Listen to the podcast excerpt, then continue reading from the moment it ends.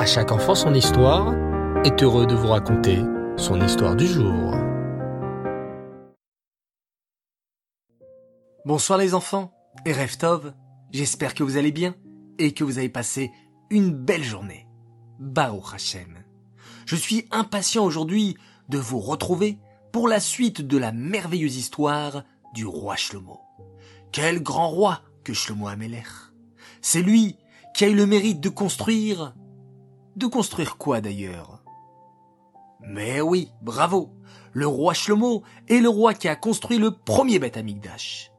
Et ensuite, les Juifs ont fait une très grande fête d'inauguration pour le Beth Amikdash. Aujourd'hui les enfants, j'aimerais vous parler d'un trône bien spécial. Mais oui, tu sais, un trône, c'est le siège sur lequel s'assoient les rois. Un trône est toujours très beau, car c'est la chaise du roi. Mais le plus beau trône du monde, c'était le trône du roi Shlomo. Qu'avait-il donc de si spécial, le trône du roi Shlomo? De tous les coins de la terre, mes chers enfants, les princes, les ministres et même les rois d'autres pays venaient du monde entier pour venir admirer le trône du roi Shlomo. Sais-tu qui a construit ce trône merveilleux? Il fallait être un génie pour construire un trône aussi incroyable. L'homme qui construisit ce trône s'appelait Hiram. Le roi Shlomo appela Hiram, qui était un véritable artiste, et il lui dit Hiram, je voudrais que tu me construises le trône le plus splendide du monde. Tiens, je te donne de l'or, de l'argent, des diamants, des pierres précieuses, je te confie la mission de me construire le plus magnifique trône du monde. Et les enfants, comme le roi Shlomo était l'homme le plus sage de toute la terre, c'est le roi Shlomo qui expliqua à Hiram comment construire ce trône. Vous voulez savoir comment était le magnifique trône du roi Shlomo? Alors, écoutez bien. Le trône du roi Shlomo était entièrement fait en or. Et pour monter sur le trône, le roi Shlomo devait d'abord grimper six marches pour s'asseoir sur le trône. De chaque côté des marches étaient sculptés des animaux en or. Des aigles et des lions en or, mais aussi un tigre en or, un chevreau en or, un aigle en or.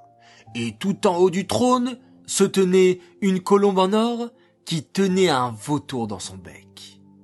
Au-dessus du trône avait été sculptée une merveilleuse menorah en or, comme celle qui était au Beth Amikdash. Cette menorah avait sept branches, et sur chaque branche était gravé le nom d'un grand sadique. Le roi Shlomo restait longtemps assis sur ce merveilleux trône, de longues heures dans la journée. C'est pourquoi il y avait vingt-quatre vignes d'or au-dessus du roi Shlomo, pour lui faire de l'ombre et le protéger du soleil.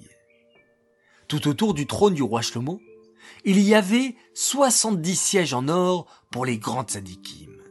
Et tout près du roi, il y avait deux sièges en or sur lesquels s'asseyaient le Kohen Gadol et son assistant. Mais le plus incroyable, mes chers enfants, c'est lorsque le roi Shlomo grimpait sur son trône.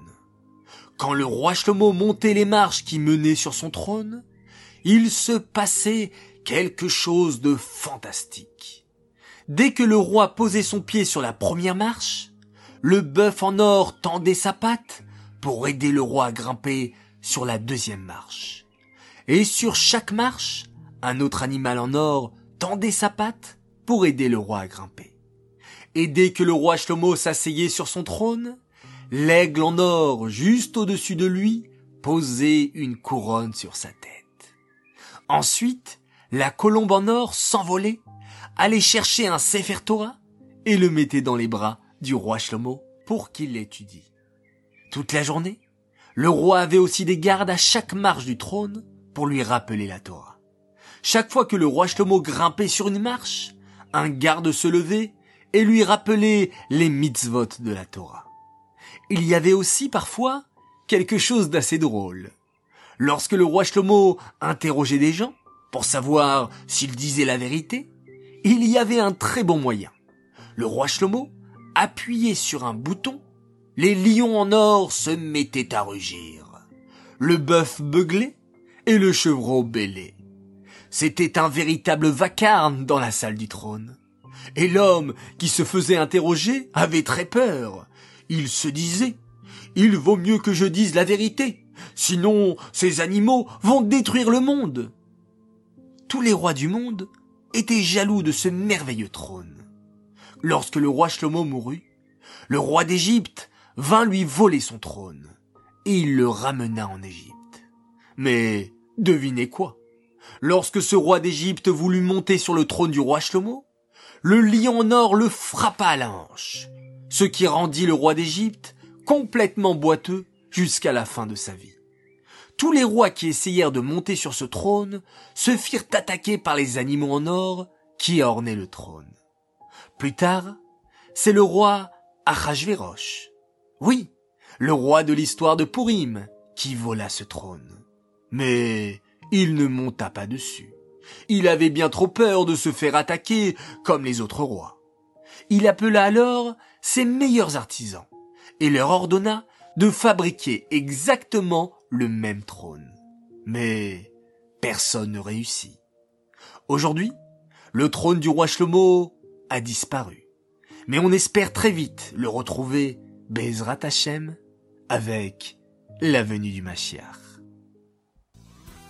J'aimerais dédicacer cette histoire Leilou Nishmat Bloria Bat David. J'aimerais dire trois grands Mazal Tov. Alors tout d'abord, deux sœurs admirables qui s'appellent Teila et Ada Sabron, qui souhaitaient particulièrement souhaiter un anniversaire extraordinaire à leur maman chérie, Sarah. Voilà, c'est admirable, c'est vraiment très sympathique de votre part les filles, et un grand Mazal Tov à votre maman. Immense Mazaltov également pour une belle princesse. Elle s'appelle Chayamushka Elbaz, elle fête ses 5 ans, alors ses parents, sa sœur Aïdel, son petit frère Hillel, tenaient à te souhaiter un très grand Mazaltov, dire comment tu es formidable et qu'Hachem puisse te bénir dans tous les domaines. Amen. J'aimerais enfin souhaiter mon troisième Mazaltov pour encore un anniversaire de 5 ans pour un garçon extraordinaire qui s'appelle Shmuel Brédoire. Il fête donc son anniversaire. Quant à sa Arnasa Trader, ça attendra un petit peu pour la fêter avec tous tes copains à l'école. Alors on voulait te dire qu'on t'aime très fort, qu'on est très fier de tous tes efforts et que tu continues à bien réviser le Mavo. Mazaltov de tes grands-parents d'Israël et de Paris, qui pensent très fort à toi. Mazaltov également de la part de tous tes tontons, tous tes tatas de Paris, de Yerushalayim et de Miami. J'aimerais à présent faire mes trois coucous du soir. Premier coucou pour une famille fort sympathique, la famille Shapira, et un coucou spécial pour Levi Itzrak, Israël Arieleb, Raya Mushka, Sarah Tzipora et le petit bébé Perla Simcha, on voulait vous féliciter pour votre bon comportement et en particulier pendant cette période de confinement, que vous puissiez continuer à donner beaucoup de nachat et à progresser dans votre limoud, et un grand bravo, et même Mazaltov à Sarah Tzipora, car sa première dent est tombée. Voilà, c'était un message de vos parents qui vous aiment énormément. Deuxième coucou, pour un garçon adorable, il m'a fait parvenir lui aussi un petit audio et il voulait un petit coucou. Alors ce n'est pas un petit coucou, mais un grand coucou pour toi, Yaakov Habib, tu le mérites bien. Et enfin, mon troisième coucou pour une belle famille, la famille El Haddad, et coucou pour Ethan, Tsemar et Ishaï. Voilà, vous aussi, vous méritez un grand coucou.